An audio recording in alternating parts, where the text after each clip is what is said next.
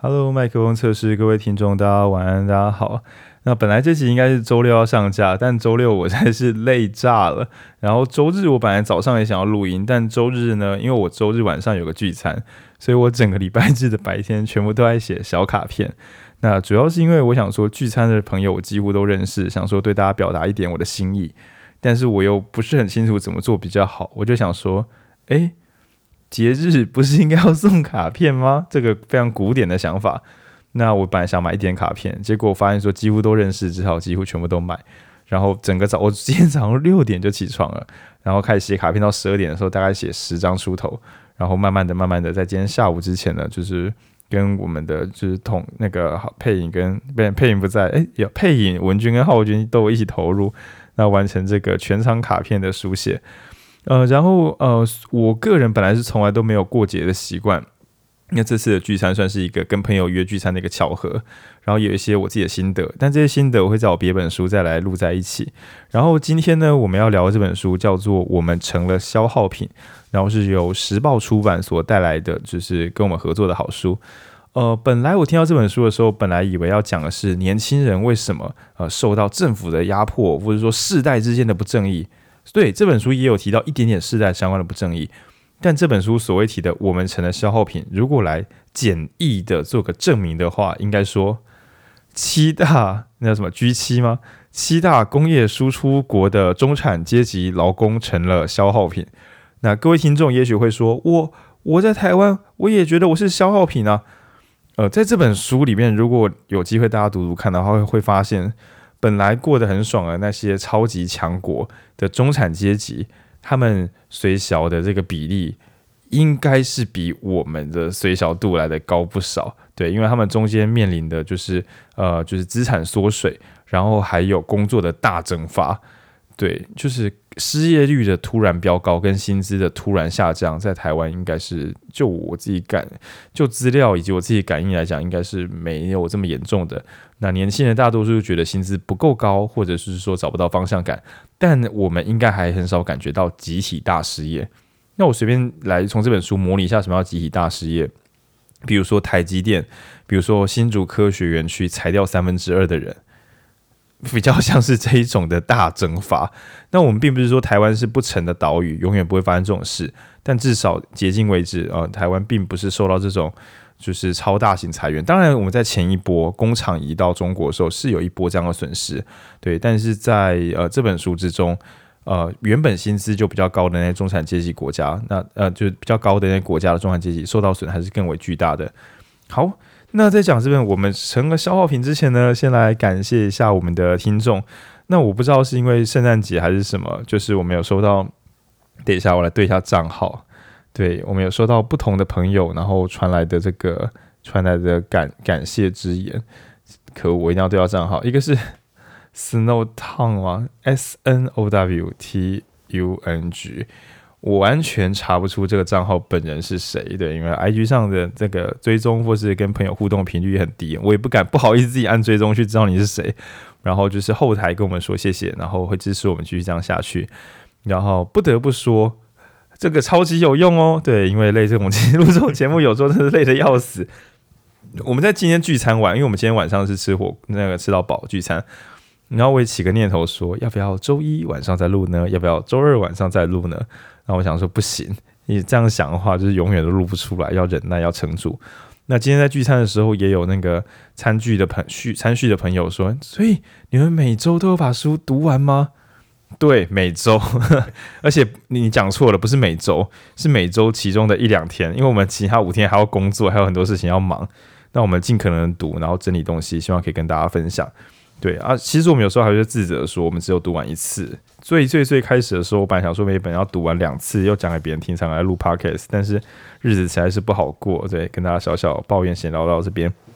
然后有一些朋友有推荐我们一些书，那因为影书店有一个偶包，就是觉得说每一个月至少四本里边要有两本到三本算是比较经典、比较艰难的书，这是我们的偶包。可是有很多书其实难度不算高，但是又蛮值得一聊，该怎么办？那于是呢，最近我就有一个灵感，不知道大家喜不喜欢过年呢？诶，如果你是我们长期听众朋友，应该知道过年是我们电台的一个地狱梗，这样啊，不知道的就就我们先不聊。那我就有个灵感说，我可以把一些比较轻薄的书，不是说它价值内容不好，而是说它的篇幅比较小。篇幅比较小有什么好处呢？就是我读起来比较快。然后因为过年的时候我都很无聊，所以也许我们这个团队有机会在过年的时候录新年特别节目。那从小年夜开始呢，每天晚上都可以放一本书，然后都会让你不禁觉得说：哇，这天原来跟这本书有关系啊！啊，举个例子来讲呢，大年初三的时候，我就想要录一本跟胃食道逆流相关的读物，主要是因为大家就是对吧？大年夜、小年夜、大年初一、大年初二，你这样大吃大喝三四天，到了大年初三也该，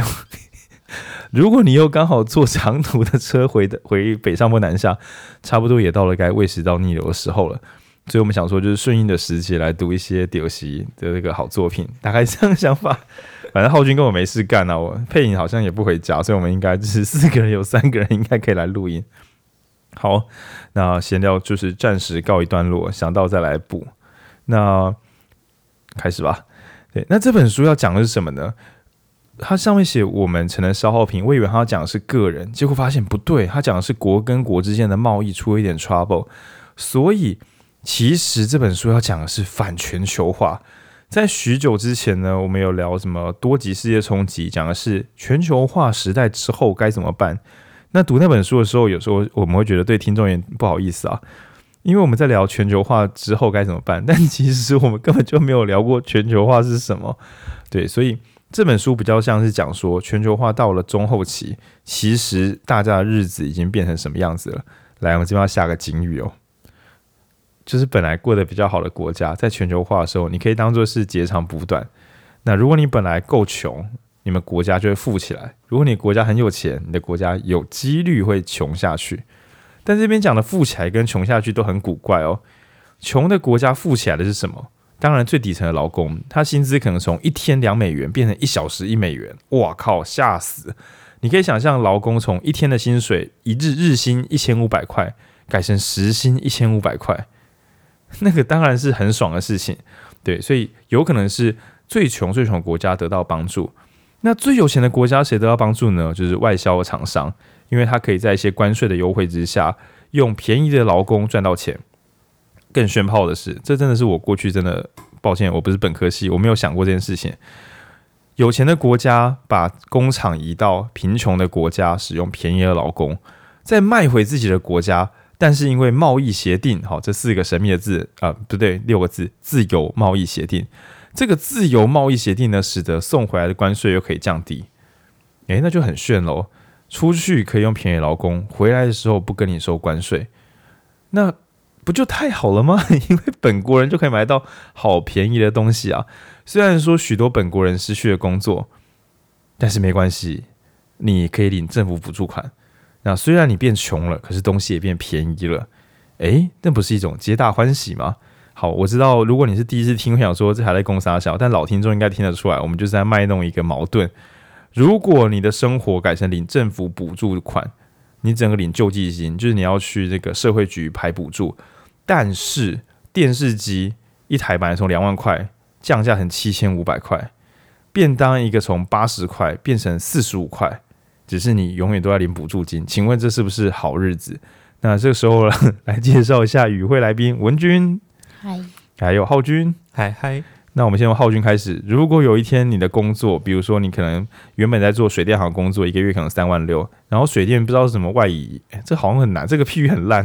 因为这种工作水水水电工是技术工人，我就是本人要出现在这边呢、啊。没有，我们现在改成一种超高科技，就是国外的水电工可以借由一种云端机器在国内做水电，所以你的工作消失了，但是没关系，你可以领政府一个月两万块的补助，而且物价都变便宜了。这个实在是有点难想象。因为在我的理解中，水电毕是毕竟是一个技术值，甚至我的想象是，我甚至要去更就是更更先进、更开发完成的国家去赚他们水电工可以赚的钱。没关系，反正如那我只是问你说，如果你的工作消失，但是你可以领补助款，更棒的是物价都压得很低。我其实有想象过这个这个状况，那其实跟我们一开始在那个有读过一本书叫《基本收入》是有点像，说不定。我就是可以领这个基本补助款，然后过一些虽然消费比较低，那或者是我们只能买一些比较基本的呃生活所需，但应该还是过得下去吧？这个日子。那如果基本收入没发，刚刚没有补助，那听起来就很糟糕哎。那我对，那就是纯粹的哭啊哭啊！对。然后我们刚刚讲那个简单的例子，其实就是许多先进国家遇到的状况。还有他们的汽车工厂，然后或是他们的一些家电工厂，突然一夕之间就移到国外。那事实上，连那种超级有名的品牌，比如说哈雷机车，那甚至是德国的宾士 BMW，他们有大量的工厂移到不同的地方，而且不只是中国。那移出去之后，当然随即而来就是本国劳工的局部工作直接蒸发。那所以整本书其实一开始就在聊，他甚至他这本书是超级挺川普的书。那同时也跟各位朋友讲一下。如果你本身呢，我不要管你有没有热爱台湾，如果你痛恨 中国的话，这本书会很对你的胃口。那当然，如果你本来对于中国的贸易，你认为只有靠近中国才能够有好经济的话，这本书刚好也可以提供蛮多的相反念头。所以我觉得，不管是读爽的，还是反过来读这个刺激思考的，都会蛮有用的。但我们要先讲前情提要，这是一个愤怒的加拿大经济学者，他的愤怒来自于什么？来自于他觉得加拿大政府权力在靠近中国，但靠近中国再加上全球化合起来就是一个自残的处方。那我们要慢慢讲清楚，靠近中国，你说政治上，，OK，我们就事论事，你可以说觉得中国不民主，但我们今天就经济论经济嘛，他认为靠近中国再加上目前的全球化的法规合起来，就是一条危险的道路。那不知道各位朋友对台湾送口罩有没有印象呢？作者在一开始的时候就直接有提到台湾，他说全球化好像让所有人变方便，随便弄个汉堡啊，或做一件衣服啊，都要全世界的国家共同合作才有机会做出一件衣服或一个汉堡，看起来好像世界大同了。我们可以用全世界最便宜的人力、物力、科技，就是把所有的大家的最长项组合起来，变成一个最便宜的、最优秀的东西。那这一切呢，非常和那个是李嘉图嘛，就是。对，有个经济学家发明一个简单的想法，就是比较利益原则。这个写在我们的公民课本上，我从小到大深信不疑啊。对，就是我们之前有讲过的，如果你很会唱歌，你就应该去当歌手；如果你长得像姜饼人，你就应该去当一个姜饼人。这就是比较利益原则。对，那如果你刚好小时候挖水沟比较认真，老师就会说：“哎，郝军，你应该……”是我这样？为什么是我？不是，就是因为你小时候挖水，你很勤奋，同学都在耍混，只有你很认真，结果你就被送去挖水沟。然后就是因为就是很优秀，然后更糟的是比较利益原则，你挖水沟挖很认真，但薪水也没有比较高，就有点被整。对，所以这个比较利益原则其实有点像是一种天条啦，就是如果你的国家有很大的土地，诶，也许而且农产又很丰饶，也许你们就输出农产品就好了。但如果你们国家的劳工很少哦，那你也许该开放劳工哦，因为别的国家的劳工简直像不用钱一样可以涌入你们国家。当然到这边你听起来就觉得好像怪怪的哦，好像怪怪的。那如果你们这个国家的很手上很有钱，资本很雄厚，那就应该让资本家去赚钱，那其他人就是自暴自呃自生自灭，再等到领税金就好了。哦，当然这我是开玩笑的啦，因为你一听就知道，比较利益原则很可能会使每个国家成为一个零组件，就是权力一级，其他全部放生，这样就好了。那当然，如果这个零组件哪天不被需要的时候，就等于是全国一起去聚，又或者是。在这次的全球化里面，作者一开始就开始开干，就是说，我们说好全球化，大家可以把这个东西组合在一起哦，然后就可以变成便宜又好的东西。结果发生什么事？结果我们发现说，一个疫情一来，全世界缺口罩，说好全球化好像没有什么帮助。那缺口罩就算了，他作者还一边觉得，如果大家都没有口罩，fine，好吗？天灾人祸嘛，天灾就不靠腰了。但是呢，他发现说，有个神秘的国家叫做台湾。他每一个月还是会捐出他的一趴产能，把这个口罩送给美国。虽然只有一咪咪啦，因为台湾其实不大，产线其实有限，就送了一点点口罩。然后说，对，为什么呢？他挂号，因为美国长期保护，就是用军事方式去保护台湾，所以他们有合作关系。美国挺台湾，台湾送口罩。那你说，那人家的事啊，关我屁事？他说，哦，那你看我们加拿大，我们加拿大跟中国签了一些很多合作，我们加拿大出钱去。就是处理，就是养的这个中国工厂，在加拿大境内嘛的中国工厂，我忘记加拿大境内还是在中国境内，反正在中国境内的加拿大籍工厂，口罩没办法输出回加拿大。对，然后就是加拿大公司的口罩工厂盖在中国，然后口罩不是没有生产出来吗？不是，口罩生产出来了，但中国政府直接征收，所以他们完全没有收到这些口罩。对，但明明就是他加拿大的公司，而且而且作者还有附一个梗，就是他说，像中国，他每天就可以生产好多口罩啊。那他他太他妈的干我们加拿大的口罩，因为他前面先讲说，小小的台湾送了一点点口罩，挂号那是台湾一趴的产能。反观中国地大物博，随便一天就是台湾一整年的产能。但他妈盖我们加拿大口罩，然后弄到好像是外交官还要跟加拿大的那种中国籍学校讲说，你们能不能留一点口罩给我们用呢？然后作者不禁问说，所以这种全球化到底？就是好在哪看不太出来，他是以这个为出发点，但我们不得不讲，整本书的作者的立场就是要干掉中国，所以他甚至还写出说，全球化的这个缺失在中国身上的放大，难道我们都瞎了眼看不出来吗？难道我们一定要等到一只蝙蝠的尿洒在穿山甲身上，就是类似讲这种句子，我们才要发现事情不妙了吗？那我想说，哇，这个辱华力已经开到火，已经开到满起来了，对，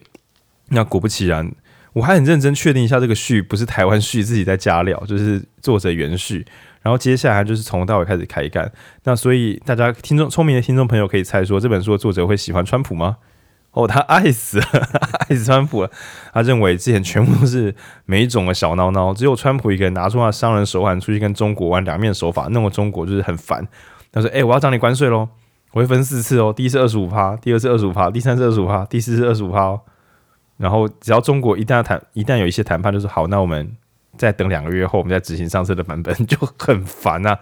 那但是，川普他喊出来的口号，主要是讲说，很多劳工都已经失去他们本来应得的东西。那这件事情呢，虽然我们曾经站得很远看，就想说啊，所以他们劳工到底失去什么东西？那这本书如果你细翻的话，不禁会让我们去想说，哇，台湾如果不小心也失去了工作机会，确实也会蛮头大的。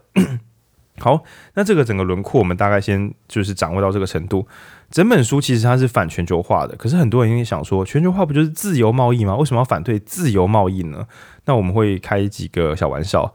就是如果说自由贸易是贫富差距变大的自由，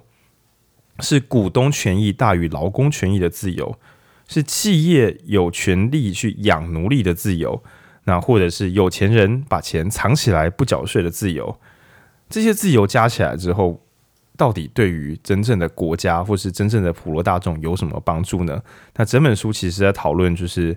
种种以上的这些乱象。那其实乱象的核心都来自于曾经 WHO 就是世界贸易组织，他们所讲的自由贸易其实是有钱的国家关税自己降低一点，让其他人的东西卖得进来；贫穷的国家关税拉高一点点，东西卖进去你们的时候可以收一点关税，也保护国内的企业。本来是这样。那作者在蛮前面就直接开干说：“哎，我我有个问题耶，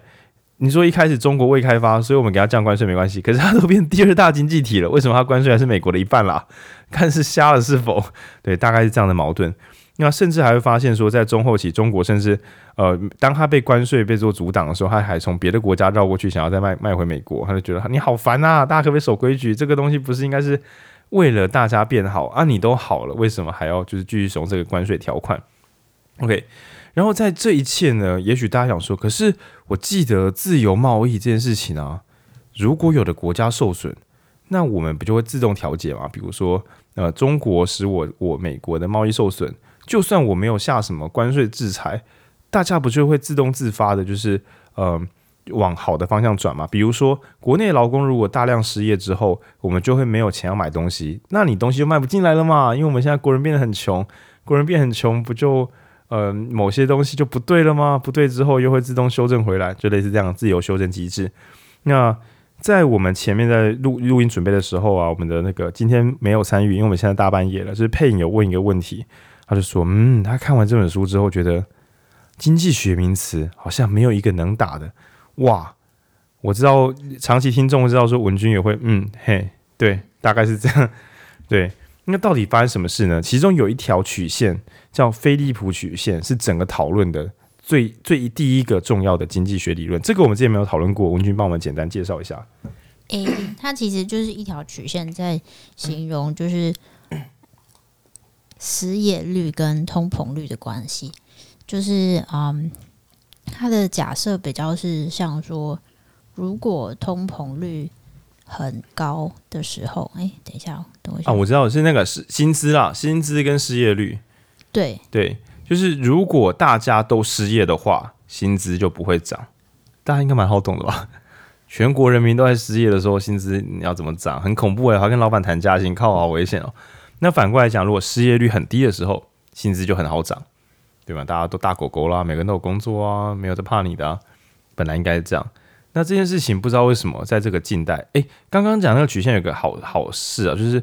如果说大家都失业的话，薪资虽然不会涨嘛，但是就是有点像防守模式啊，企业什么大家就这样苟延残喘撑过去。但一旦景气好的时候，那大家就会涨薪水嘛，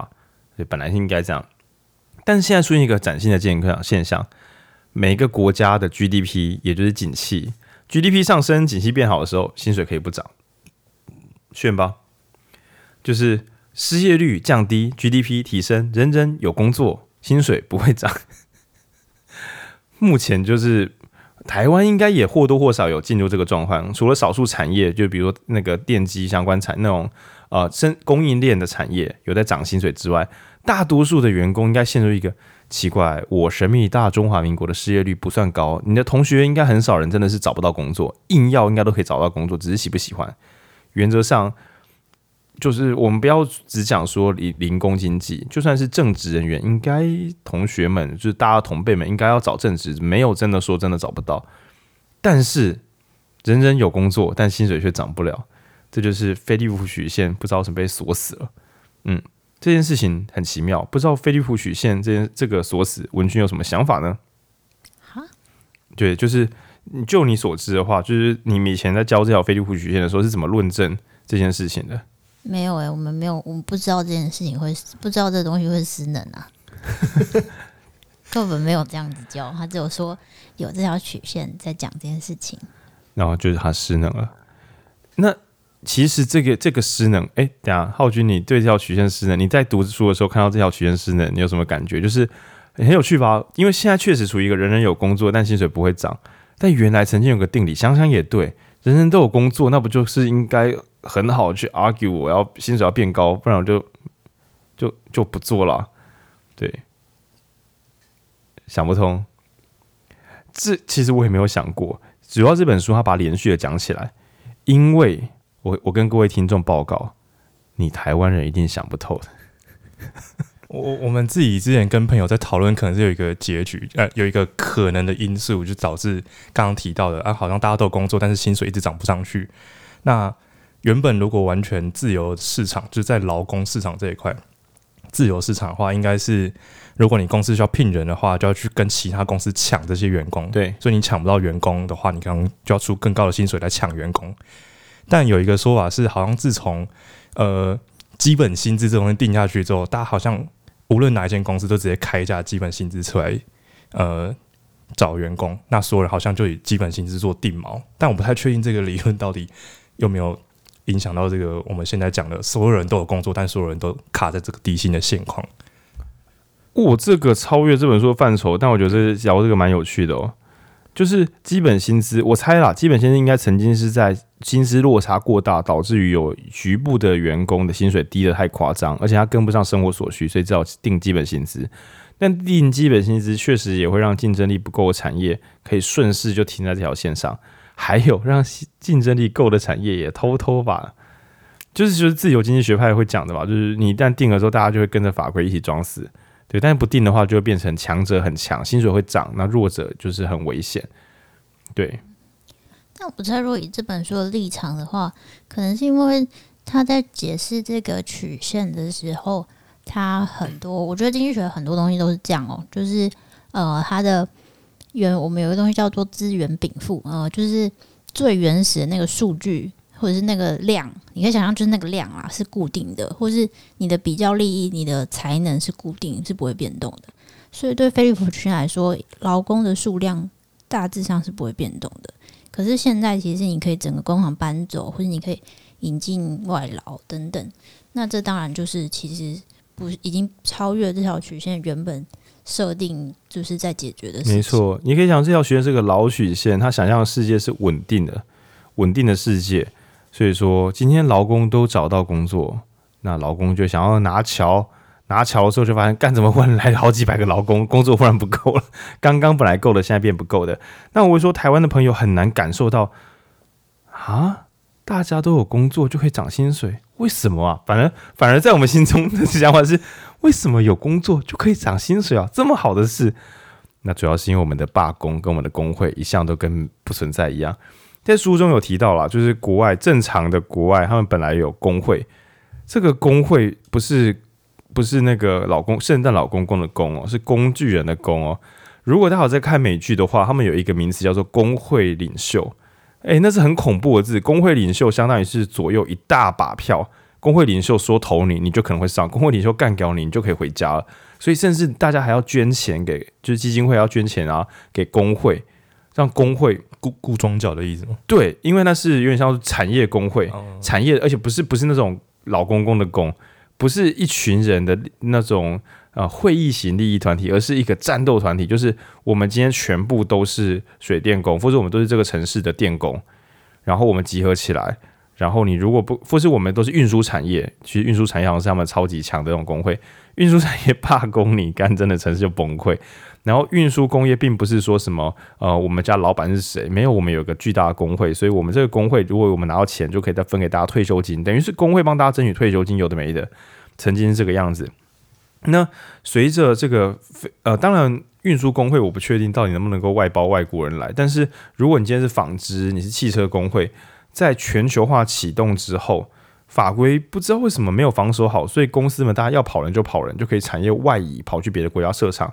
那好像在墨西哥还有更炫炮的，就是局部产产业外移，就是它不是整个产业搬走，它是可以说我这个公司就是关掉某一个工厂，然后你不能够追究我的公司，因为我只有这个工厂关掉，我其他地方很守法，我这个工厂都关掉了，我没有做错事啊，你不能追究我，因为这个工厂不存在了。等于是，每当遇到争执的时候，为什么现在的人不不罢工了？OK，我们讲的是加拿大，或是美国，台湾就是不罢工，啊一直没有，他 一直没有什么改变。第一个是因为大家可以使用大绝招产业外移，所以刚刚讲的菲利普曲线本来想说大家都有工作，所以我们该来争取，干一争取之后，他们整间跑到别的国家，这是很恐怖的事情。对。那本来跑到别的国家应该可以再课个关税的，结果因为自由贸易协定说你不能这样课关税，哎，好像不太自由，奇怪。那第二招更炫炮，叫假工会，但是台湾也没有，因为台湾连工会都就很就很虚弱这样。那假工会也是书中提到，就是比如以墨西哥为例，他们有一种工会叫保护工会，保护工会会非常认真的保护这个资方的权利，这真的很奇怪，这不是我乱讲。那甚至说书中有提到，像 BMW 就是要去德国，他们要去墨西哥设厂的时候，还要求说。我要先有工会，我才愿意成立公司。我听起来是不是很劳工本位？结果不是，是我要先有买好的劳工代表，就是负责帮我说话的劳工要先出现，然后我要在设厂之前先把薪资条件都谈好，然后我才确定我会来盖工厂。那 干真的超爽的耶！对，那在这个情况之下，等于是有一群人，他有点像说以一个协会的身份来帮忙你剥削劳工，哇，真的是帮了你一把这样。那第三种呢，就是比较有台湾特色啊，终于来了，就是没有工会。嗯，好，不解释，大家都知道。对，你有工会吗？你有加入工会吗？浩君，你有加入工会吗？没有。OK，好，我们也没有，我们是自营商，就不管了。各位听众朋友，你有加入你们在地的工会，争取你们自己的薪资吗？哎，我还真的没有听过。我目前就听过空姐工会、机师工会。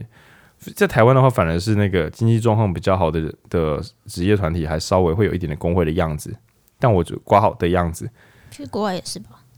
哦，对啊，但是各位第一上次听到医师罢工，不知道什么时候，我自己有生以来是没看过，护理师也是啊。台湾的连高薪的罢工都几乎，你有没有听过什么竹科工程师罢工？不知道等到什么时候，不不容易。对，不过大家应该也怕怕的啦，怕一罢工之后产业外移，现在已经变成一个奇怪的世界。那你会想说，奇怪诶，大家很辛苦啊，啊又不能够吵。那这样子不是变成一种公司的奴隶吗？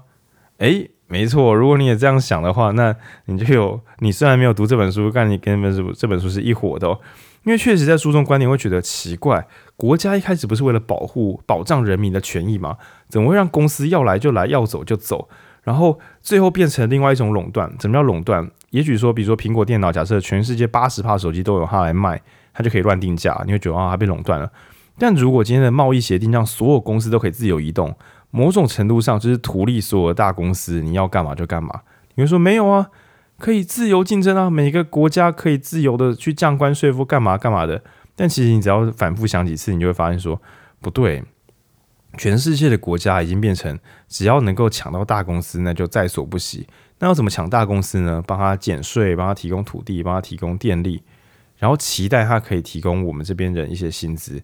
可是有朝一日，别的国家的薪资变得，就是别的国家人才变好一点点了。比如说，他本来比我们更落后，但他现在跟我们差不多进步，或者只有我们七成战力，但是人家薪水是我们的十二分之一。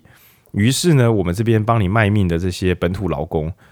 好了，其实我们本来也是移工，别人家把工厂搬到我们这边，我们就哇，好棒啊！美国爸爸，对，中国爸爸，或者是德国爸爸给我们工作了。做着做着，他就发现说，哎、我觉得越南的劳工好像教育水准追上台湾了，所以差不多该把工厂搬走喽，因为他们薪水是台湾的三分之一呢。那于是不管你前面多努力，那你就觉得啊，哭哭不公平啊，怎么可以搬走工厂？哦，别忘了，人家也是把工厂从我们国家搬到你这边来。那你就说，好不，这也是公平的，不是啦？大家静下来想一想。现在局面已经变得像大公司要去哪就去哪，因为全部的人都为了争取他们留下来，然后让他们要干嘛就干嘛。对，那这件事情在书中的话，他也用亚马逊，亚马逊是算美国的超级大公司，那他有聘了很多很多员工，一度他决定把他的那个总部从西雅图移动，因为西雅图的民众觉得说，哎，你缴税好像缴有点少，就开始 murder 他，然后就决定搬到别的地方，而且他很聪明，他一口气搬到两个地方，然后有点像说。哎呀，我到底要在哪边把它盖大一点好呢？对，那这边这个想法，他就说叫所罗门王的智慧，这个老梗跟大家分享一下。呃，有一个妇人跟另外一个妇人，两个老妇人，然后中间有个小朋友，两个妈妈都说这是我的孩子。那所罗王看一看之后就说，我们来做基因鉴定吧，不要 开玩笑。所罗王看一看之后说，好，那你们两个就抢小孩，抢赢的就是你的孩子。那两个妈妈就拉拉拉，然后其中呢，孩子就哭哭哭，那有一个妈妈就放手了。那所罗门王就说：“OK，那放手那个就是真正的妈妈。那所罗王的智慧是什么呢？就是你怎么判断什么是好判断呢？谁愿意比较心软，谁比较有心，谁就是真正的妈妈。所以亚马逊要怎么知道哪个城市比较有心呢？答案就是把自己的孩子说：你们两个城市都可以来争取，谁的 谁给我比较好条件，谁就是我接下来落脚之处。哇，真的是！可是你会想说，就公司的立场，是有做错什么事情吗？”这好像是公司应该去替自己争取的，但是我们反过来讲，就城市的立场或就国家立场的话，所有人都一起就是态度放软，那是不是这个世界最后变成就是公司统治全世界，所有的政府都已经不再重要，跨国企业还是真正的政府呢？那我们在这边谈民主、谈自由，但其实我们根本就没有公司里的投票权，那不是很搞笑吗？对，不知道公民团体来的浩君有没有什么想法呢？但我觉得他本来运作的形式就不太一样，因为我们自己在上课的时候一直在讲，就是公司跟政府它就是两个不一样的组织单位。那呃，以公司而言，它当然最主要目标就是盈利。那至于盈利以外的，就是公司内部的这些营收或盈余怎么样分配，其实每个公司就是他自己去定。那至于获利之后，那某些人的损失或是某些人的牺牲，要不要去补偿他？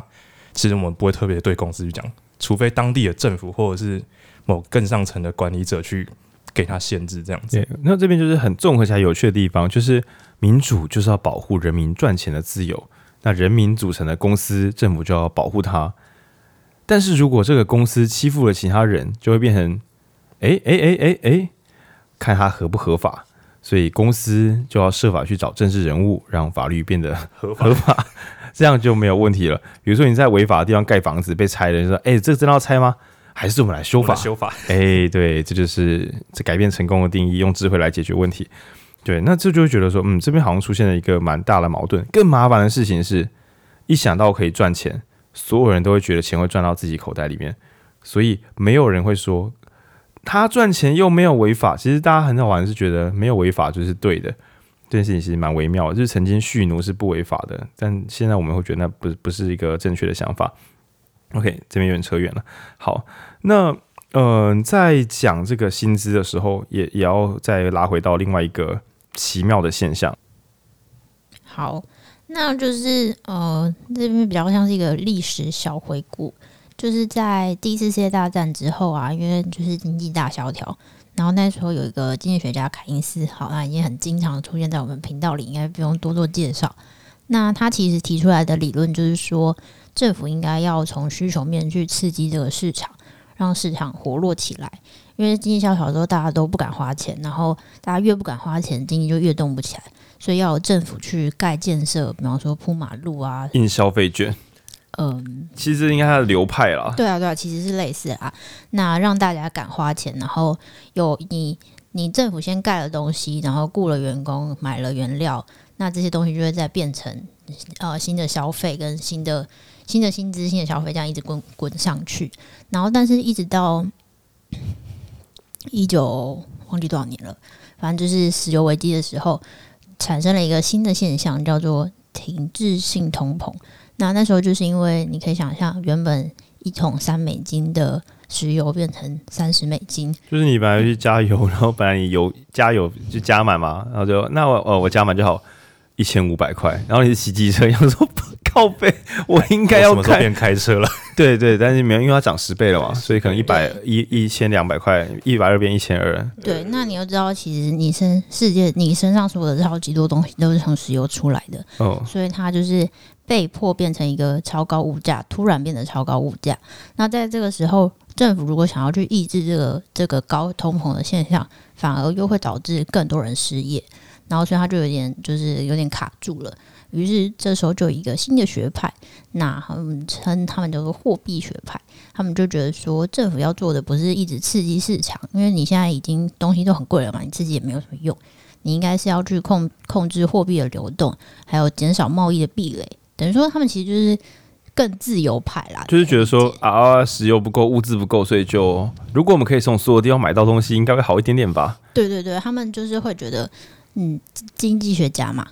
他就是会 所以没有，因为比较像说家里面的这个，我我家里面的炒菜油用完了，所以现在大家没饭吃，我们就哎去问邻居家里有没有啊？就是大家可以跑上跑下，对对对，别人家邻居的东西也可以拿，这样就讨论一下，讨论一下。经济学家就是觉得，凡是有问题的话，就表示你不够自由，都是因为你现在限制太多，然后诸如此类。然后就是从这个时间点开始呢，他这个。这个学派让资本，他们等于说是在鼓励资本的流动，所以资本的流动性越来越高之后，就是这本书所要接下来就是这本书所要讲的重点，因为资本的流动变高之后，企业他们也可以，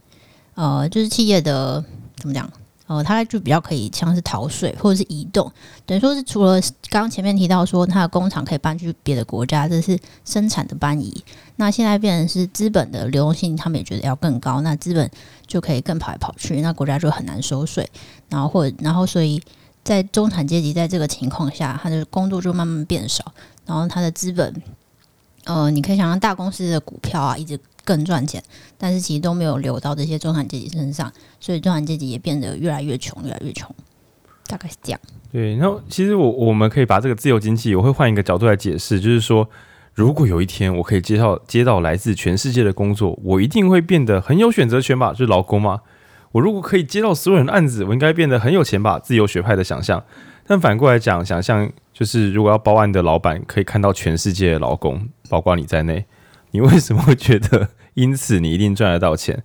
正常的老板就会在等量的工作之下选一个最便宜的，然后那个人呢，可能在一个小小的国家哦，因为他比你穷上百倍。那所以在真正的竞争之下，就会只剩下超强的王者跟一大堆衰小人，大概会变成这个样子。然后你可以想见，竞争越激烈的话，就看供需嘛，是很多老板需要我，还是老板就是还是有很多员工需要工作？如果你不小心走错边。那你马上，你刚刚骗你说你很有优势，你所有的客人都可以让你载到，不是？是公司会像 Uber 那种平台可以看，现在有很多司机需要接客人，所以我就直接把价格调低一点，调到大家不可忍受边界为止，就会变这个样子。所以我们前面讲说，呃，政府可能在刺激需求或什么时候，大家觉得说，哎，它有帮助，然后马上觉得啊，政府管太多了，那就不要管好了。那不要管变怎样呢？短期之内可能还是会产生一些好处，但是副作用当然也会展现出来。因为本来的公司还需要固定在国家里面，它的资本还不能够满地乱跑。它现在可以满地乱跑，那公司本来就是以盈利为最大目标。那当国家失去了限制公司的能力，那公司就会超越国家。其实这也蛮好懂的，因为自由市场它最后的敌人就是国家的管制。当国家不管制的时候，公司就是无敌的。很少有人可以超越国家，但公司是其中之一。那在这个通膨呢之外呢，嗯，不是不是不是通膨，就是说在这个资本流动之后呢，那贫富差距呢？那那浩君稍微补充一下。我觉得可以可以回到刚刚补充一点，跟停滞性通膨有点相关的是，哎，我们的物价好像有上涨，但是人民的生活好像没有过得更嗯顺遂，感觉越来越过得越来越苦。那其实是有一个状况发生，就是你看我们的 GDP 可能每年都在成长嘛，但我们的薪资好像没有跟上 GDP 成长，那钱都跑去哪里了？我可能我们一般的民众啊，就是底，就是我们可能比较基基层的劳工阶级们，可能觉得自己薪水都没有动。原因其实跟刚刚提到一个点有关，就是公司在这一波的呃刚刚那几那个几个政府政策之下，公司更方便赚到钱了。他是把大家的钱都赚到公司手上了。那钱集中，我们只要在公司上班，我们也赚到钱了啊。但公司可能没有把最后的钱发给我们，他是把钱握在自己手上。在我们之前万物价值有提到说，就是自从那个公司要为谁负责，然后自从这个哎，好也是富利曼吗？对。天哪！就是富利曼先生觉得说，哎，股东很衰，股东出钱啊，股东又股东第一个出钱，而最后一个拿钱，所以股东只要被照顾，这就是一间好公司。怎么？因为怎么可能管理者很愚笨，然后呢，员工很辛苦，然后呢，供应商都很都被被剥削，这样子怎么可能开得下去呢？所以啊，一定大家都快快乐乐，股东快快乐乐，所有人都快快乐乐。结果以现在来看，很可能股东快快乐乐，但整串中间大家都在吃土，是有可能发生的。但我觉得这个问题可能也是全民共同造成的，就是呃，如果你有是有有买公司股票的成员，你如果手上持有公司股票，那其实你也是可能在做一个股东的时候你有获利，但如果回到你的工作现场，你可能薪水就是没有涨。没错，那浩君揭露一个重点，其实只要啊，全台湾每个人都持有全台湾每一家公司的股票。就算公司偷了我们这些劳工的便宜，但我有你的股票嘛？谁是你？对，Who is your daddy？对，但是你想也知道，大多数正常的，尤其是一般劳工，或是中低阶的薪水的劳工，大家最好会满手股票，必然也是有资本的人可以先握有股票，所以有资本的人本来就呃在资本市场就稍稍有利了，结果公司又在帮你 turbo 一一轮，钱是赚到公司里面，所以有资本的会更有利。那在税制，因为这本书讲的是加拿大跟美国，台湾我没有记得很清楚。但总之，在国外的话，个人收入的那个税制可能到三四十趴都有，但可能在交易所得税可能才才扣十趴二十趴，那就会变成很久以前有本书了，就是诶、十年前吧，《二十一世纪资本论》，那里面有个简单的条款，就是这个世界已经有点麻烦了，因为资本所得已经开始大于那个工劳动所得。那结果这个是第一个大麻烦，这样大家就是投资的钱会比工作多，工作也就很不利嘛。结果第二个是，呃，工作课的税比投资的钱课课的税还要多，刚才他谁要工作哭啊？对，那在这些奇怪条款的组合之下，就会变成 GDP 虽然上升，但是握有资产的人拿到了 GDP 上升的这个成果，而且拿了不少。然后反观，如果你没有握有资产的人，你就会发现。东西都还变贵，但我薪水涨得没有这么快，该怎么办呢？事实上，你老板可能也不知道该怎么办，因为如果你的老板的公司不是有赚到供应链的钱的那种主流公司的话，他们应该也在苦撑。对，那这个有很多可能出版业或文教产业的朋友都已经深受其害很多年，就不知道该怎么办才好。你会发现你的租金在上升，但你的营收跟几年前一样，那于是越来越辛苦。这样，那于是呢，就可以再稍微聊一下这个话题，就说，所以台湾的房价上升是不是因为政府无能？好吧，极端严苛的讲，当然是啊，毕竟政府要帮我们解决一切问题嘛，所以一切的问题都可以，真的是可以归咎到政府不全能啊。讲认真的啦，广义的无能，也许是就是你怎么，你是不是没有好好读书啊？怎么九十九分啊？嗯，也算是了。就是如果我好好读书，我可以是一百分的。所以如果你要说政府是不是无能，我说有可能，但是政府绝对不是超级无能，因为超级无能的政府。应该是外资跑光光，工厂倒光光，没有人要来这边做生意，要无能，这这才叫炫炮式无能。这就是你要的房价低吗？对，这就是你要的房价低吗？因为大家有没有看新闻？就是中国有一些那个建设公司后面的房子盖不下去，主要是因为一些产业的外移，这本书有提到，就是美中贸易战打打打的时候，就是川普下了一堆关税或干嘛的，然后弄到供应链有一些跑掉，有一些台湾在中国的工厂也跑回台湾了，然后有一些呃工厂呢，则是又跑往越南，反正大家满地跑，因为川普说，谁只要在中国用工厂，你这工中国工厂卖给美国的东西，我就跟你课税课爆。那各公司听了之后就嗯好，我们走就是了，我们要去一些川普不打我们的地方。当然现在的状新的状况我不知道，因为这本书是二零二零年年终的时候。那总之，中国当时在他们。不不敢说中国政府很烂，只敢说在这场贸易战之中，中国政府有许多工作都跑，就是很多员工工作跑掉了。那以至于许多人本来也许想买房子，然后后来就觉得我买不起了。建设公司的房新房子卖不出去的时候，导致他旧房子没有钱去好好把它盖起来。加上前一两年，我我这边真的没有去检查，就是到底是为什么？就是建材成本疯狂上升，还有人力成本也上升不少。对，但有建建材成本是比较重要，因为人力成本每个国家也不一样。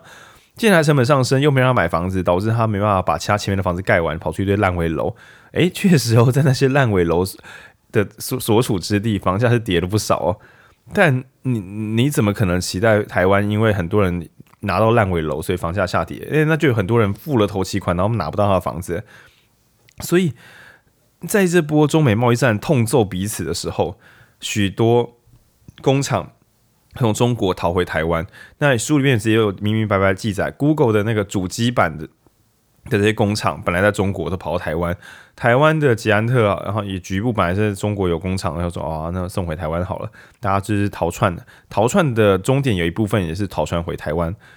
那逃窜回台湾之后呢，就会有许多高薪的工作又突然产生。那个虽小的美国跟加拿大人呢，他们有一些还不错的工作，不小心蒸发了，汽车装配厂为什么可能跑到美国？结果中国又有一些高科技厂，为什么又跑回台湾？台湾捡到了这一波之后呢，就是很抱歉啊，这些人的薪水使得房价有机会涨。那你说哈，他的高薪为什么要使房价涨呢？呃，我我假定你应该知道为什么。那我还是解释一下，就是目前主流都会说，你的房贷不要超过薪水三分三分之一的话，都还过得去。虽然我也不知道是怎么算出来的，三分之一或四分之一。那今天当出现一大堆月薪十二万的人。那么如果有双薪家庭，然后月薪二十万好了，那这时候他们看各种的那个报章杂志，就会觉得他们每个月付个五万房贷应该还可以，然后每三百万的房贷就是每个月付一万块，所以其实这一对夫妇就可以轻松的去买房贷一千五百万。那嗯，一千五百万的房贷，如果是贷七成五好了，哦，贷的很少哦，一般可以贷八成，也就是这对夫妻其实可以轻松的买到两千万的房子，银行是会贷给他的。啊哭啊，那。他所生活的空间，他所上班的公司，本来是科学园区，那本来可能只是荒地耶，因为没有人会在市中心开科学园区啊。一个荒地的周边，莫名其妙开始随便乱插两千万一户的房子都卖得出去，只因为那些夫妇们买房子觉得还可以，以社会标准还可以。那那附近本来房子可能是什么一户五百万、六百万的，对，就像我们的朋友对电台的这个我们所知道的情报。也是有人买房子的时候，可能哎、一户两三百万啊，过一回头啊五六百万，哎、欸、真的毫不费力耶，并不是因为我们努力了什么，而是因为高收入的人忽然空投在你的住宅区附近，因此房价就，那你就说，那为什么建商一定要卖这么贵呢？不能够，好了，这边就不干话，你自己摸着良心想，假设你手上你老家那边有一些旧房子，本来一户可以卖三百万。但是因为那边变科学园区了，房价就是很多人都卖六七百万了。你的邻居卖六百万，你的房子本来是两百万，请问你会卖多少？A 两百万不要炒房 ，B 四百万炒一半就好，C 六百万啊 D 不然卖八百万，看会不会朋友卖完的时候就可以买我的。低了低了，对啊，就是你大家可不可以震惊一点？如果你忽然出现超多高收入的人的时候，房价就是会涨。我看到新城屋一户卖两千万的时候，我想说，我的十年老房子卖个一千八百万应该不过分吧？虽然说我买的时候是一千八是八百万而已，对啊，不过分吧？而且我都超过五年闭锁期了，税又没有课很多，对对吧？这样对吧？那说不定还有一些现象说，哎，这个便宜两百万哎，啊也不错啊，至少可以直接买到房子。那总之就是房价可能是这样涨起来的。对，所以像大下大家下次看到房价高涨的时候，不妨想想，哎，有政府会做事哦。对，都我自己也不知道是不是反讽了。观众不要问我的立场是什么，我也是心里有点矛盾啊。我，我们这台啊，听众可以知道，就是我们有时候三四个人聊聊聊，我们自己立场会乱掉。我也是很矛盾，你就是那它毕竟是产业回流了嘛，所以房价涨，房价也没有空涨。因为如果什么叫空涨，房价高挂但没有人买，但事实上就我所知卖的很好。对，那我有个租客学弟，他还去买房子，买到就是学长大家一起大团购，然后买买大家疯买之后发现，哎，后面的学弟妹来买不到房子了，已经不是在炒房，是房子盖不够快。然后大家薪水又够，这确实是有可能的。那请大家也不要责怪说，假设你的收入真的你花五分之，就是如果你的收入双两个人的收入是六万块，你说你付个两万房贷，你觉得你是一个尽责的，就是为自己的人生负责。那两个人的薪水合起来十五万的时候，你说花个三万四万付房贷，真的很严重吗？其实感觉不太出来了。那更不要说合起来薪水二十五万，你说付个六万七万付房贷，嗯，对，就是。这是真的是人之常情，大家不要责怪这个。那你顶多责怪他们的薪水怎么这么高？这这这好吧，你顶多是说税课的不够重，但是这样下去就有点没完没了的。这个就是好像是变成高薪是一种原罪，这又怪怪的。好，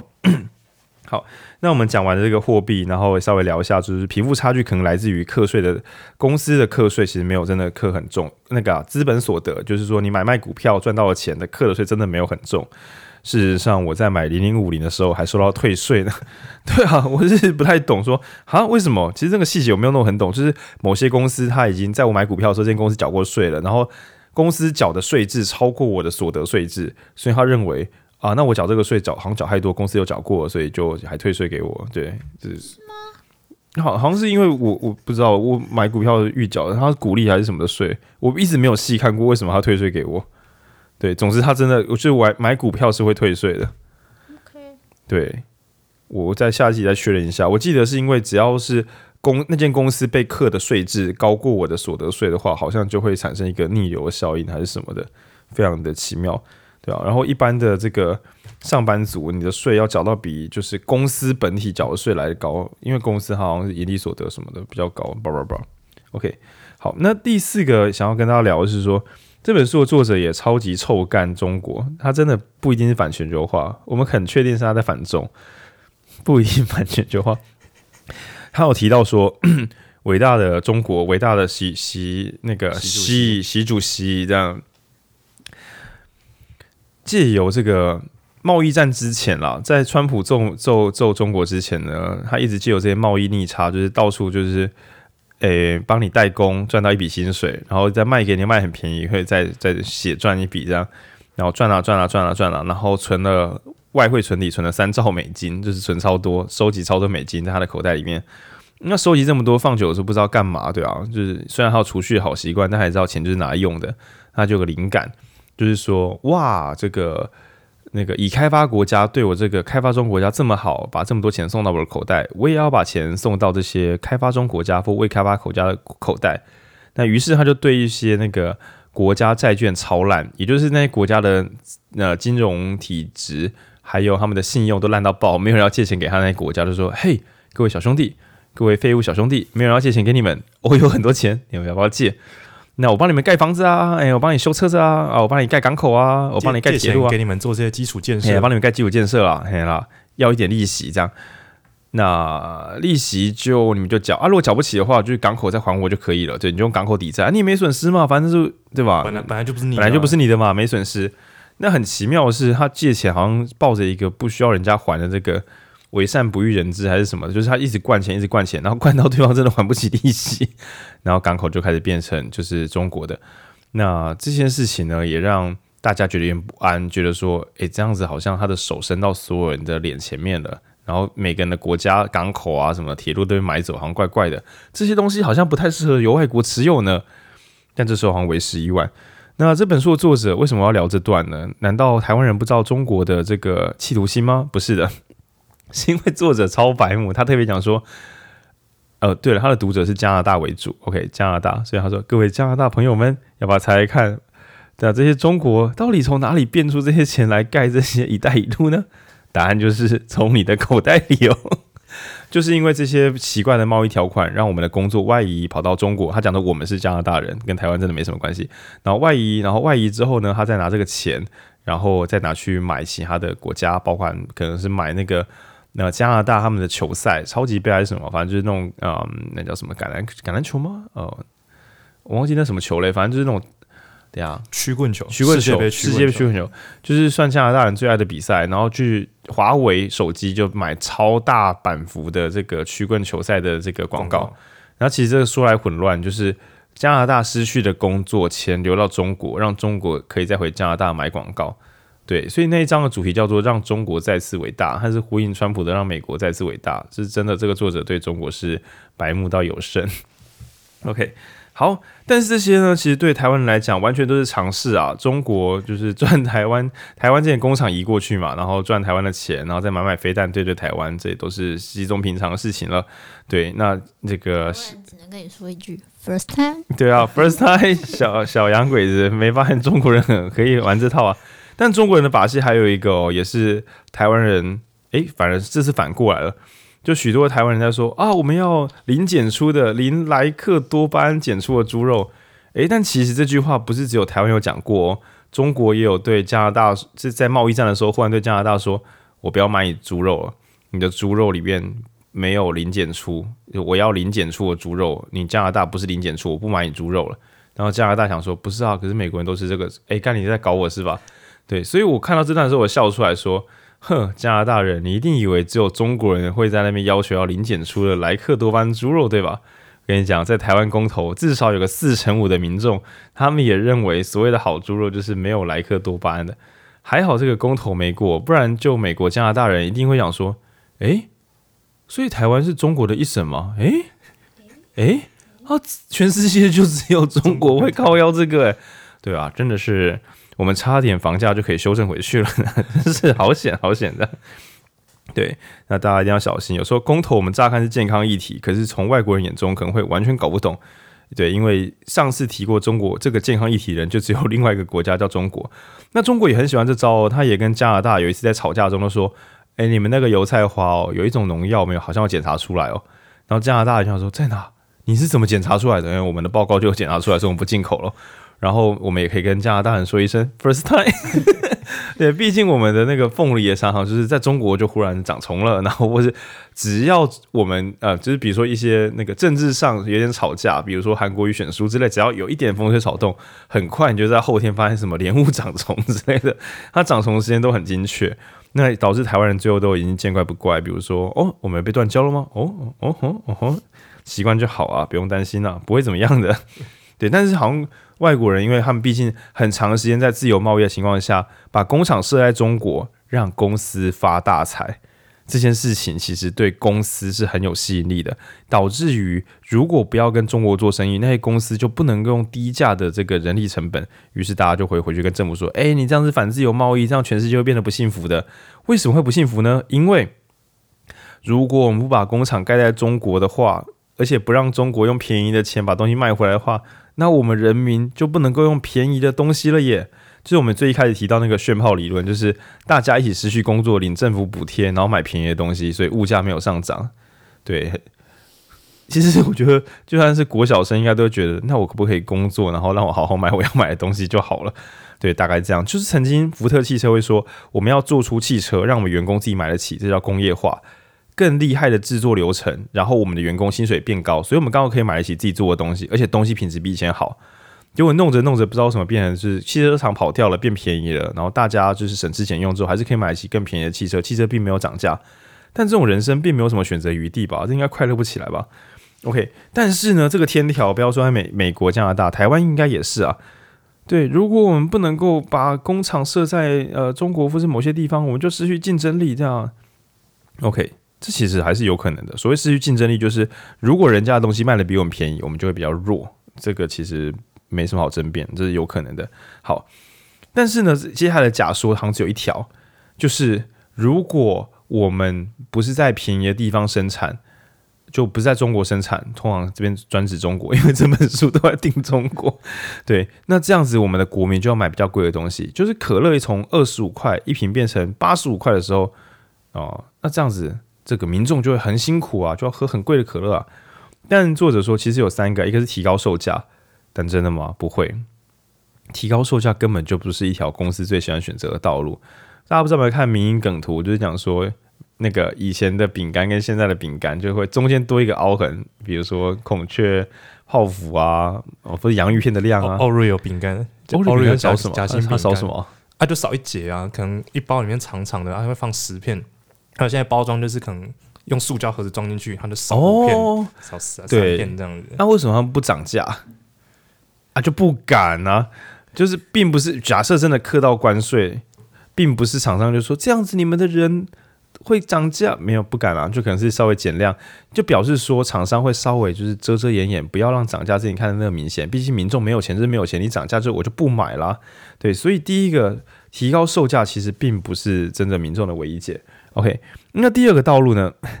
第二个道路叫做请供应链降价，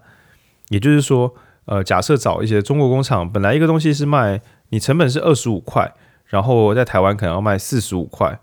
，OK，可是我跟你收关税，所以就是你本来二十五块，现在要跟你加二加十块关税，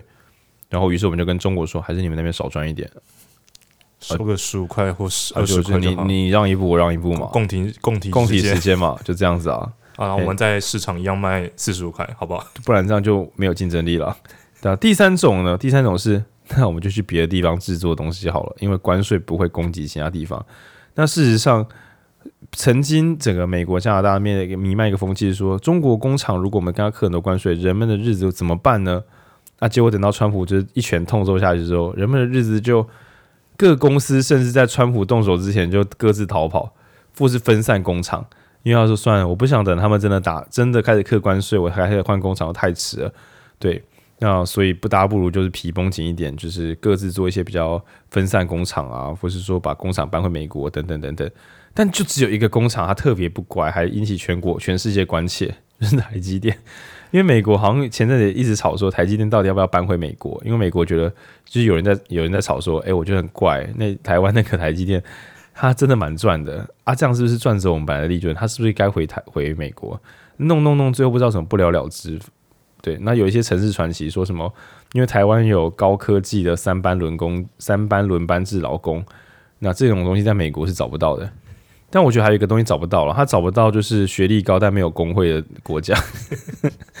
对，而且是而且学历高没有工会，但是又不能够道德观败坏哦。因为没有工会，可能是大家人不关我，我关不关人嘛？结果不是，要有操守，但没有工会观念，而且愿意轮班 爆肝轮班，就是高智商啊、呃，高技术，然后高服从性，高道德，很棒，还蛮奇怪的。然后薪资要求也没有欧美这么高，对。然后也据说了，就是在这些条件之下，美国人算了。神经病，对，maybe 是这个样子，对吧、啊？然后我觉得哇，台湾复合的民族性，包含省联考啊，有的没的啊，升学制度啊，组合起来之后，然后还有加上可能是日式的这个日式的这种秩序啊，然后跟那个儒家思想啊，反正大杂烩之后跑出一个神秘的高智商工兵团，哦，蛮神奇的，我也说不上来。对，就是房价都涨了。对，我觉得在这个情况之下、就算美国那边想对台湾的台积电加关税，再怎么加，我觉得这厂可能移不出去，因为我们前面这几个也没有不是啊，因为加关税前提是你要有有梗，所以有梗就是说你可以有别的，你有第二间替代工厂。中国有中国有一阵子无敌，就是因为他们真的就是不很找替代，但后来发现说其他国家也有可以盖得起工厂，然后劳工薪水也是也蛮低的，之后就是竞争力就消失了。嗯，但是你要找到就是高技术。高道德、高服从性，没有工会概念，这个组起来，其他国家花几十年不知道追不追得上。对，就是这个条件蛮古怪的，所以组起来就还还还不错。但但当然可能是政府跟台积电也极度的在用策略性设法，不要让这件事情外流。对，毕竟就政府来讲，把台积电握在手上也是等同是一张一张牌，就是让其他国家多少会。呃，希望股台湾不要出状况，这样 maybe 不确定，这边我就不是很了解。好，那所以我们整路聊起来，就是说这个愤怒的这个加拿大人觉得说，哎、欸，我们的政府，他尤其是讲杜鲁门政府啊，就是加拿大现在的这个杜鲁道，杜鲁道政府这样，杜鲁门是也美是美国别的总统，对不对？对，就是杜鲁道政府，就是一再的对中国退让，然后最后换到的是就是跟美国闹翻，然后还有经济的外流，他觉得这一切都很蠢。但是呢，这整本书最后我讲到一个契机，就说啊，全球化 奇怪，公司就是满地乱跑在赚钱，然后又不跟他课税，然后呃，就中国的那个关税制度，世界贸易组织好像又独后中国，然后中国赚到外汇之后，又开始设法把他的那个手收伸进别人的国家，这些都好烦啊，怎么办呢？当他动脑的时候呢，诶，正义发出了声音，中国的蝙蝠侠对 产生了一些变化。虽然全世界都说不是武汉肺炎，但神秘的就是感觉起来好像从中国起源。这个中国在全球化获益，那道义有道，中国也自己把这个全球化停了下来。所有的人忽然觉得说，哇，虽然说别的国家的稻米比较便宜，但是当大家都怕没稻米，把稻米锁在国家，每个国家都担心粮食不够的时候，本来不生产粮食的国家就出来蛋，因为大家都不卖粮食了。然后钢铁啊，然后甚至就是所有东西都锁在国内的时候，人们忽然发现，好像有一些呃基础建设或者说那个什么呃基础生产，还是要从自己国家来。那在作者残酷的这个这个加拿大作者呢，也觉得人人都说要有人道，但是当移民问题爆发的时候，其实就是谁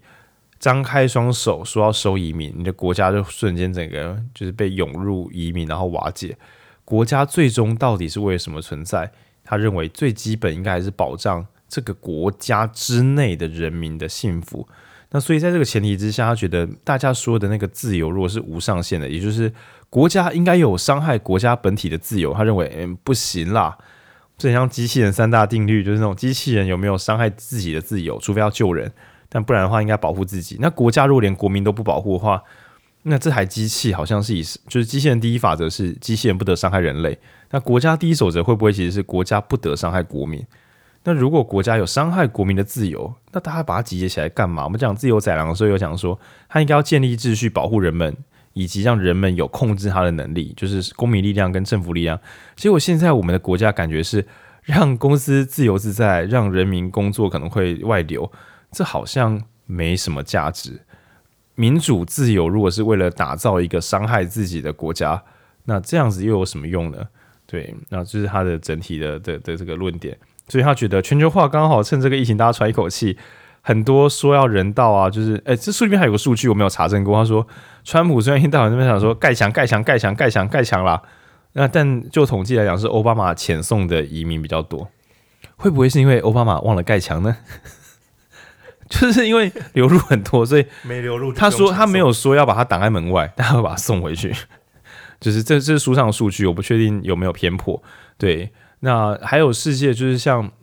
呃欧盟国家也是，大家都说移民的话，我们因为他们呃因为欧盟合而为一合而为一的关系，所以他们的移民是可以自由流动的。所以只要有那个难民逃到。一些国家，然后在那边拿到一个配额，比如说我跑到那个一些小型国家拿到配额，大家拿到配额之后，并不是要待在原地，而是好啦，我现在可以在欧盟移动啦，大家一起往先进国家跑啊，欧盟大富翁，欧盟大富翁跑啊，然后大家又会再把那些移民就是送回去他们本来的国家，很很忙啊，所以有点像说他在论证全球化固然有个崇高理想，但如果政府没有先把自己的国民照顾好的话，你的国民也一定会仇视那些移民。所以弄到最后，大家越弄越赌烂，根本就没好处。对，那这边的观点当然跟我之前可能读基金市场讲的最棒的世界，就是人们可以自由移动的世界，资本可以自由移动的世界，其实会有点不一样。对，但是我想应该是因为规则的不完备，目前的版本就是这个游戏好像写坏了，就是公司可以自由移动，但是他们呃收的税也可以在自由移动中自己比价，然后选择不收税的地方。但是这个公司的外部成本，比如说我曾经在某个地方，呃，让我自己自己慢慢长大哦，然后后来我长大之后，我就可以不用理我本来国家，我就可以跑了。虽然我本来人才都是这个国家养出来的，诶，这个规则好像有点偷，好像有点没修正。如果你的公司永远都会有一些回馈金给本来养出你的地方的话，那你说你要满地乱跑，好吧，那是你的自由，对。但是现在感觉好像是就是赚了就跑，那这样好像不太妙。尤其是如果再合上那个我们讲万物的价值，我要拿补助。不然我站不起来，我站起来了，我要去我想去的地方，刚刚都跟你讲就好了。对，那现在有点像是公司无敌论，但有可能是我们讲，当我们讲自由贸易的时候，它的主体恐怕就是让公司自由赚到钱，而不是让国家自由的赚到钱。对，可能是这个样子的。对，大概整体是是是这样。那这整本书如果要合成一整句话的话，我觉得不关心政治的劳工会失去工作。对，大致是这个样子。如果你真的放着政，当政府做出让产业外移的事情的时候，请大家不要管其他人的想法。比如说，你是一个农夫，然后你说哈，很多国外的蔬菜要进口进台湾。对，其台湾其他人会吃到更便宜的蔬菜，但我觉得身为菜农的你，还是要认真的去抗议，让政府有一些压力，需要去做一些处置。因为政府也许也需要你吵吵闹闹，让他可以回去跟其他国外的国家讲说，我应该跟你说点关税，调个价格啊，不然这样我没办法跟我国内人交代。你总不能够期待说国内的菜农大家都笑嘻嘻的说好啊，自由贸易好，然后政府要自己去说，虽然我们的菜农说自由贸易好，但我要跟你说点关税啦，这样感觉是政府很北吧？对，所以嗯。所有的劳工，除非在这本书边有直接提到了，除非你是薪资是前一趴的人们，你就是那些既得利益者。除非你这么既得利益了，不然所有人其实都可能在这个全球化历程中有意或无意的受到伤害。那当你一感觉受伤的话，其实你就是要集合起来，因为是政府为了帮助公司，所以出了点 trouble。所以人民如果又集结起来去跟政府讲说：“哎，干你这样子不太妙啊！”那政府才有可能再做出相对应的回应。那如果是公司企业体里面的话，可能是要考工会。但工会呢，我们这张几乎整个跳过不想讲，是因为在新的平台经济、零工经济，呃，我个人的扩充啦，还有艺人公司这种浪潮，其实台湾的中小企业已经够多，所以其实说中小企业一个公司才八个人或者九个人，你说你工会组起来是你们是其中六个员工要对抗那三个资方，这这么小打小闹，到底是要为了换得什么，对不对？所以其实台湾可能中小企业很多，本身对于产生产生工会就已经很不利，再加上我们天生的这个温良恭俭让，不管是科技园区还是我们的医师团体、护理人员，大概都真的是没除了某一次有那个空服员的这个抗议之外，真的好久没有听到，就像是我们常什么统联啊、国道客运啊，然后还有火车司机啊，好像真的感觉不出哪里有有整群人真正的在抗议。那我们伟大领袖蔡总统也曾经说过一句金玉良言，但大家没有来 Q 感他，要就说你要自己跟老板讲啊。对，其实我们前面在讨论的时候觉得说这可能是奥义中的奥义，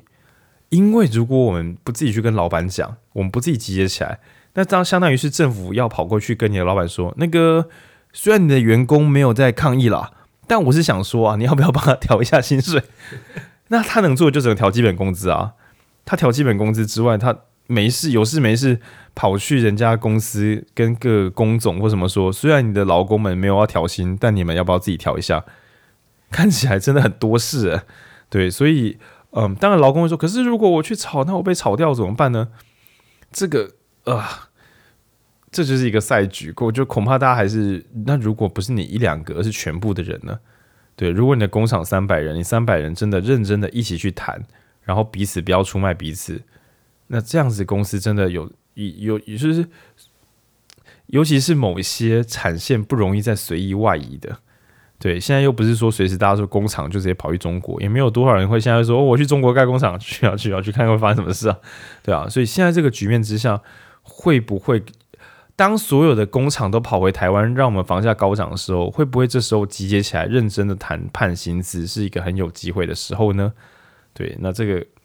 可能大家自己跟自己身边的劳工朋友讨论看看。当然，如果你的公司是那种三五人小公司，你就直接跟老板讲就好，就不用想这么复杂。对，那当然，如果你们的小公司并没有在供应链上赚很多钱的话，那那那你可能自己找一些有钱赚的公司或共体时间，因为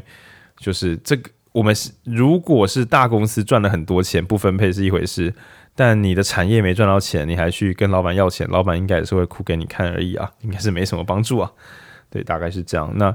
不关心政治，劳工可能会失去工作。然后中国很有趣，那台湾长期跟他相处，产生了极好的免疫力，让我们避开了这个中国全球化浪潮的伤害。然后这我们前面也在讨论说，为什么这个肺这次的这个肺炎，就是对台湾真的是伤害这么小？虽然说伤害很小，台湾人还是很很很痛苦、很愤怒、很害怕这样。那。有一个可能是大家真的是很很怕死，在我们无敌健保的这个照顾之下，台湾人已经不会死了，台湾人已经不会生病了，台湾人没有人付不起钱，没有人应该感冒，对，让台湾健保再次伟大。所以在这个完美的医疗体制之下，一点小感冒就已经受不了，更何况是肺炎，完全是不能忍受。所以大家一起来戴口罩。然后再者是第那个在疫情初期的时候，口罩不知道什么做的这么顺，刚好台湾人刚好戴得到。然后第三个是呃我们的这个保守风气使所有人戴口罩戴的有够认真，那不像国外人，就是我不要戴口罩，我要我要组工会，我不要戴口罩，然后他们要自由，他们要自由，那我我们不用组工会了，我们要戴口罩，对，是真的是。然后第四个当然是中国一有风吹草动，台湾人马上就觉得，嗯，他们一定有问题。然后其他国家还在想说，那会有问题吗？台湾我先猜有问题，这样比较保守一点点。对，然后还有那个全球化为什么对台湾伤害这么小？该不会是因为贸易组织加的没有够深入？对，这是乐色笑话。然后当然也有可能前面的有些领导人对于中国实在是太讨厌了，所以有事没事就呼吁说产线不要移中国什么的。但应该效能也是有限啊，能赚到钱的地方谁也不想去呢？对啊，所以真的说台湾会捡回一命，可能也只是中美贸易战的时候把中国工厂全部抖出来，那有些抖回台湾，对啊，就只是运气运气。然后如果大家不是靠运气活下来的话，那可能就是更多人搞清楚状况，不要说看到房价涨就说是政府无能，然后看到说什么呃中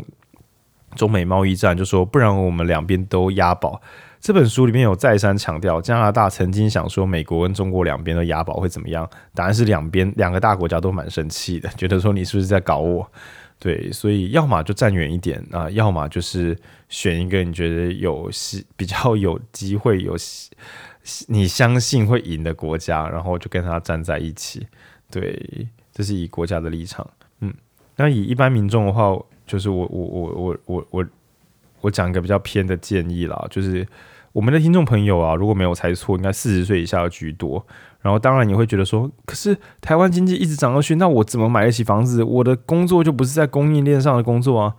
那首先，如果你还很年轻的话，呃，学学写程式，说不定因为写程式这个能力的话，也是全球都找到工作能力。你可以去抢走美国劳工的工作，这段不是笑话。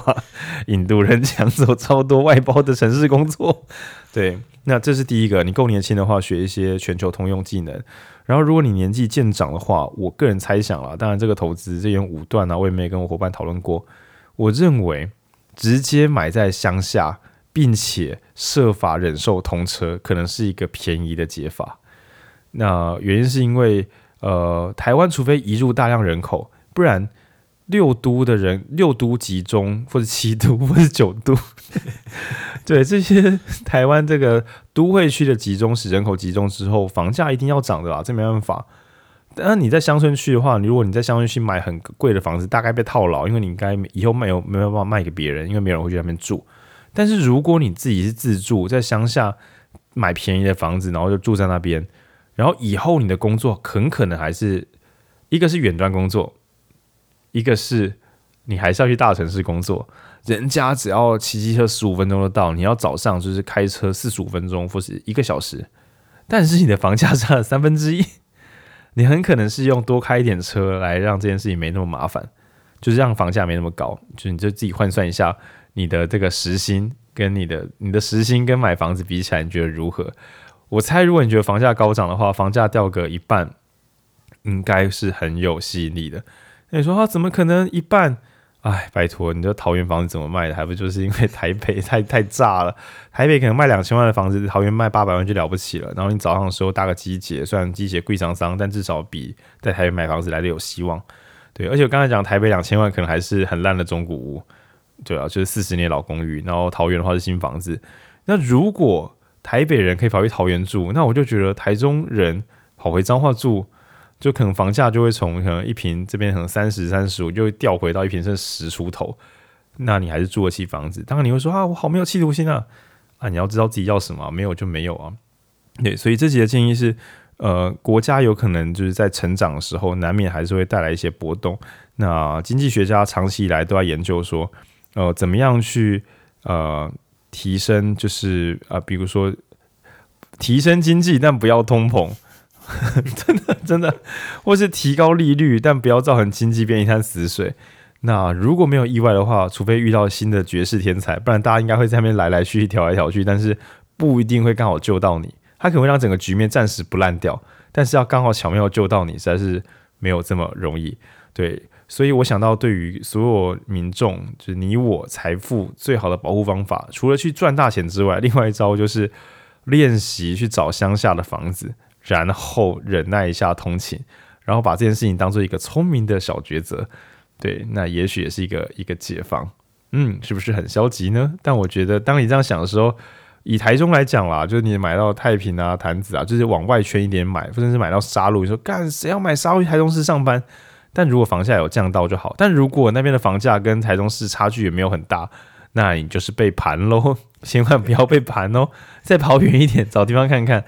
对啊，或是就是耐着性子，因为说不定现在供应链全部挤进来，房价换上涨，几年之后，这个总统啊，中美贸易打一打之后，中国又占上风，然后产线又跑掉，然后那些人付不起房贷，就会法拍啦。所以，所以房价高的时候不要去追啊，存点钱，然后找乡下住，或是 等台湾经济再次烂掉，也是可以等等看的，对啊，但不要去促成啦，就是等，对啊，因为搞不好烂掉之后又好起来啊，啊，你的房子又变贵啊，就是这样子没完没了。对啊，你不要觉得说什么特定的人是不是故意在搞事或不做事，呃，在这个经济的难题上，很可能历代的经济学家都花了很多力气，但就是这些蛮难解的，因为还有不断的流动。就像我们前面甚至有想说，如果你提高利率的话，那会怎么样呢？哦，国外的钱就会流进来，又会产生新的变异，没完没了。现在全球化的时代，那总之这本书它讲叫做我们成了消耗品，其实就是在种种原因之后，关税。的这个不平衡，然后以及资产的全球可流动，再加上各国为了保护留住这些公司，所以做了种种让步，然后以及公司得到了这个优势之后，所有的股东都赚大钱，但没有股票的人都过了就是没有没有捡到东西，然后赚到钱的人们让物价偷偷的变高，那跟你没有关系，所以你就觉得我钱怎么缩水了？但是 GDP 其实在上升哦，对啊，那种种这个混混乱的情况之下，使得一般的。中产阶级，尤其是本来进本来先进国家的中产阶级，全部都变成被抛下的一群。那我在看到这边的时候，有个小小的补充，就是国外常会像台湾为什么老蓝男啊，好难念哦，反正这三个字。那美国话叫什么白人男性？那我看的时候就感到一个悲悯之心，因为哦，原来。曾经制造业的薪水是高过服务业的，诶，我还真的没想过。但想想台积电那些工程师也算制造业，制造业的薪水高于服务业，因为毕竟产线可以提高比较高的效率，所以可以赚到比较多的钱。OK，fine，好，制造业很赞。但是制造业刚好外移很容易，因为毕竟就是工厂里面工作的人嘛，整个工厂移过去，那边人会做就好了。而服务业很难外移，就想象就是你现在整个菜市场全部都是外国人在卖你菜。而且是来自世界各地的外国人在卖菜，你想起来就想说，请问有没有台湾人可以卖我菜？因为我想要放松一点，不太费力气就可以买到东西。我不想要既有语言隔阂，我不想要努力，好吗？我只想要逛街。但是工厂的话，可以工厂努力一点点，然后就是由工厂去适应这个我们的不适应，就可以了事了。对，然后所以反而导致。美国曾经拥有工会可以去吵架拿到多一点薪资的这个工会领袖，再加上制造业的薪水优势，使得男性跟女性相比，男性就是赚钱养家帅。结果制造业外移，全部的男性一起失业，然后服务业的薪水又慢慢的就是在各种消费需求中，服务业薪水又开始拉回来。那我这边做个随意猜想，说不定是因为有钱的人更需要高价格的服务业。所以，比如说柜台小姐啊，那或者是说厨师，或者是说各式各样的管理工作，也会随着有钱人需要更高品质的生活，那导致服务业薪水也跟着水水涨船高。所以，就有一群男性就是一边觉得，哎、我的工作不见了，然后同时呢，比较主张公平正义的一些人们又觉得，哎、女性过去的薪水比较低啊，实在是应该把它调高一点。那这是固然没有错，但是有一些超衰小男性就一边觉得，哎、我刚失业就。大家说男生赚太多，女生要调高一点，然后就嘿，那于是这个不公平感可能就觉得政府一边抛下我们，一边去照顾女性，那这个不平衡可能导致他们变得更加的满地暴走。对，所以我觉得还是不太适合，就是看到某一种人的表现比较不妙，然后就觉得说啊，他们就是烂，那还是大家一起动动脑想，怎么会变成这个样子，会比较恰当一点。那附带一提。刚刚讲的服务业，其中有两种是超级难被移出的，一个是护理人员，一个是教师。在传统来讲，这都是很普通的无聊低阶服务业，对，他跟那种赚大钱的劳工是不能比的。哎，结果弄到最后，反而是这些教师跟这个呃护理人员，这大家比较喜欢本国籍，觉得比较亲切，比较，尤其是老师，你会觉得本国籍好像比较能够顺着你们的文化去做教育，那反而一个不受。本来不受期待的职业，反而因为没有人要抢，然后外国人也抢不动，然后反而慢慢的变成金饭碗。所以其实刚刚我在那边随便跟大家瞎扯说，说不定可以等台湾的经济忽然变差的时候再去买房子，是因为你这样，你如果买在正市中心或是比较人口就是比较多的地方，你这样乱瞎买，它可能搞不好又乱弹回来，因为有时候就是真的没人知道到底会怎么样。对，嗯，就不要 不要随便兴冲冲，也不要随便失去希望，看鸡汤的结尾。好啦，反正这边我们成为骄傲品呢，如果说要推荐的话，我们推荐。加拿大人必看好吗？各位听众，我看我们的后台好像有两个加拿大的 IP 有点过，真的、啊，就是北美也有一点点，但是我怀疑那是点错了。对，然后他是搜寻四零六，他就点到了。他本来想打四零四，就是 no fun，然后不然打到四零六这样。对啊，然后如果是一般台湾的这个年轻朋友的话，我觉得，嗯，如果你想要赚多一点钱，可能要多读一下。我知道这可能很不容易，但是说稍微注意供应链这三个字，对，虽然我觉得难度有点高了。然后如果你家里有高中生的话，就要多注意供应链这三个字。对，就是比如说我们这个国家接下来会做需要做荧幕吗？或接下来需要做网络设备吗？世界未来需要什么？那边就会莫名其妙薪水上升。OK，然后第二个，好好的搞清楚，就是呃，政府有没有有没有再把工作留在国内？如果政府主张就是把工作工厂移到国外会带来好处，只要哪一个政府说工厂移到国外会带来好处，都很危险，他真的会害死，因为他赚到钱是国家赚到钱，GDP 上升，但跟你没关系。对一般劳工来讲，自己去工作是暂时稳固的方法。那如果你觉得自己去工作很烦，那你就要去鼓励基本收入，你就要提倡基本收入。真的，你要么把工作留在台湾，要么提倡基本收入。不要随便在你的才能有限的情况下说一人公司跟自由竞争，number 挂高卖北兰，对，大概是这个样子。嗯，那相信我，所有有才能又可以得到社群地位的人，一定会提倡一人公司的，因为他们一个人就可以抢走你们所有的工作。你如果也跟着喊，觉得自己很穷，你最好就打得赢，不然你就是自愿为奴。对，那你会说，可是为了保障自己的权益，让整个社会进步变慢。哎，你还是先顾自己吧，好不好？各位朋友，不要随便把这个救整个世界这件事情放在脆弱的你身上。等你觉得你的收入吃大餐，或是说买家具啊、买房子都买到有点无聊的时候，再担心别人死活，并不是太迟。你会说啊，这样我不是很自私吗？不是，解释一下，每一个人把自己的生活过好的时候，社会本来就会变得安定的。你过得很苦，这个国家也不是一个美好的国家。所以，所以在你不偷不抢不骗的情况之下。握有你的工作，好好赚你的钱，然后过你的幸福生活，本身是无罪的，好吗？就是这样子。那祝各位可以在新的一年不用成为消耗品。然后很高兴美洲贸易战这一波台湾有捡到，对，虽然我的房价上升了，但是短期来讲大家是安全的。那如果你担心物价也上升的话呢？哎，去种豆芽菜。好了，这集就这样子，没有，这开玩笑的。我是说，我好这边闲聊一下好了，反正年末嘛。我觉得物价上升不外乎是住的东西变贵，所以我觉得搬去乡下，还有吃的东西变贵。因为我觉得有吃有住，电费有吃有住有电，其他设备真的没有会死人吗？我觉得有点有点太夸张。你说啊，我手机太旧，我要死，赶紧去死吧你！嗯，我的电脑好烂，那不要大家让给大家不要这样好不好？就是。基本需求哦，有吃有住，可以跟朋友好好相处，然后身体健健康康，这样就很了不起了。然后，所以我觉得农业供给率吧，我觉得大家如果觉得对城市生活有点烦闷的话，刚好你小时候不是生长在六都的话，回到自己的乡村去研究，像我们彰化人就研究一下现在种田到底怎么种。对，说不定就是多花一点力气在上面。你可能只有假日的时候，如果我住台中，我就回彰化，就是这个近距离老家。那大家就各凭本事去感受一下乡村之美，怎么种出东西来吃？种东西需要花多少钱？肥料是多少钱？水是多少钱？时间是多长？把这些东西搞清楚。然后比如说稻子现在到底一一一分田或什么可以种出多少稻米？那是应该是 Google 一下，或是问农夫，或是说查一些资料，应该都弄得出来。那再弄懂自己怎么样可以有饭吃，弄懂自己住在哪里不会让自己很痛苦。我这边讲住哪里很。不会痛苦是，比如说我在乡下买一个房子住在那边，然后以我自己的收入，应该可以轻松的付起房贷，付是租起乡下的房子，这叫住的不痛苦。住的不痛苦又有东西吃，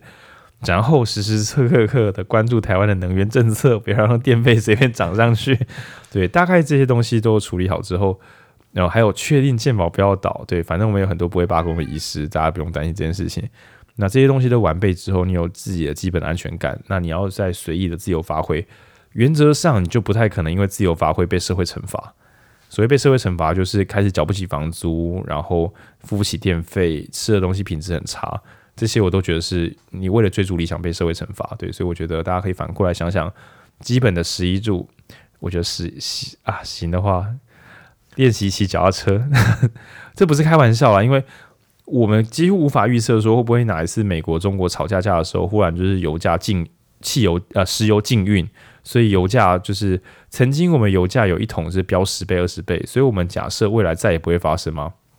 难说嘛。对，所以可能除了可以过奢侈的生活之外，也稍微想想看，如果不小心台海吵个架，然后大家互相禁运，然后台湾虽小三个月，就像我们之前台中市嘿停水两三个月的时候，日子也是有点烦闷。但难道每他如果再来停水一次，我还过得跟上次一样苦，那不就是我在白痴吗？对，所以我觉得大家就是自己做好一些心理准备。如果忽然停电一个礼拜的话，你能不能够不要过得悲惨不堪？那这些事情平常想起来都很可笑，想说是假霸雄羊，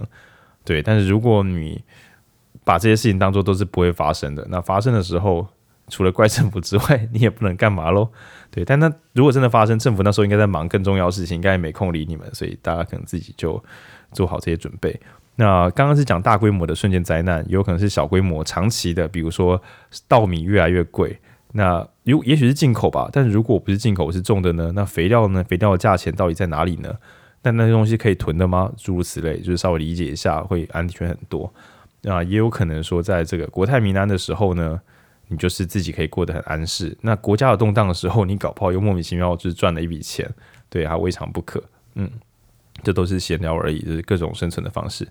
那总之，就祝大家不会成为消耗品，那甚至可以保护其他人，帮助其他人，使他们不成为消耗品。OK，但是这本书主体还是国族主义啦，就是以国家为一个单位。如果你期待世界大同，所以需要全球化的话。